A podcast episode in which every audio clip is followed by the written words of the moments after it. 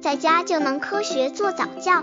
这里是早教学堂，每天为你分享早教知识。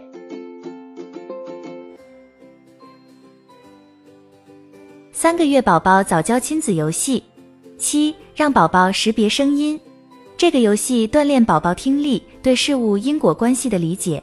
宝宝从出生就已经具有发育完全的听到大声响后吓一跳的本能了。随着时间的积累，这种本能会变成对意外声响的喜爱，尤其是嘎吱、滋滋、咯咯这样的声音。听到一个声音，然后看到发生的东西，有助于宝宝理解其他类型事物的联系方式。这个游戏怎么玩？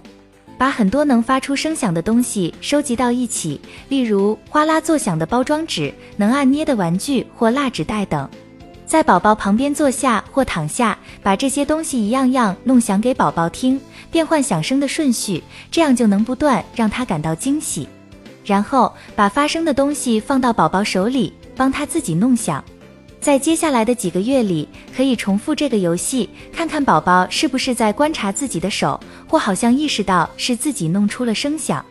刚接触早教的父母可能缺乏这方面知识，可以到公众号早教学堂获取在家早教课程，让宝宝在家就能科学做早教。三个月宝宝早教亲子游戏八，宝宝坐起躺下。这个游戏锻炼宝宝大动作的协调性。宝宝很可能要再过几个月才能学会坐起来，但随着小家伙的背部和颈部逐渐变得强壮有力，宝宝已经可以开始练习坐起了。你可能已经注意到，宝宝也急着想从更竖直的角度来观察周围的世界。这个游戏怎么玩？让宝宝仰面躺着，用枕头把他的上身稍稍垫起。妈妈坐在宝宝对面，紧紧抓住他的双手，然后慢慢把宝宝拉到坐姿，让他的头随着肩膀抬起来，就能欣赏当宝宝从新的角度看世界时的惊奇表情了。然后轻轻把它放回去。只要宝宝玩得高兴，可以再重复这个动作。